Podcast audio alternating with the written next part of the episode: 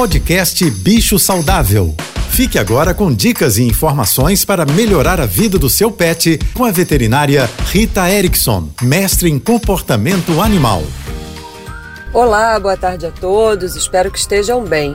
Essa semana estou respondendo perguntas dos ouvintes e hoje eu vou responder a pergunta da Andréia Pereira.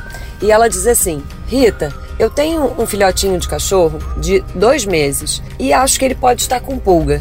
Já é seguro usar algum produto anti-pulgas nele? Sim, Andréia, existem produtos seguros no mercado que a gente pode usar em filhotes. O ideal é você avaliar com o veterinário que está fazendo o acompanhamento do seu filhote, receitando remédio de verme, vacinando e fazendo toda a orientação pediátrica, como chamamos, qual é a melhor opção. Existem produtos para ser aplicados na pele, outros que são por via oral, mas é fundamental avaliar de acordo com a idade, o peso e a raça do seu animal qual seria a melhor opção. Se você quiser me enviar a sua pergunta, faça pelo Instagram ritaerickson.veterinária. Um beijo e até amanhã.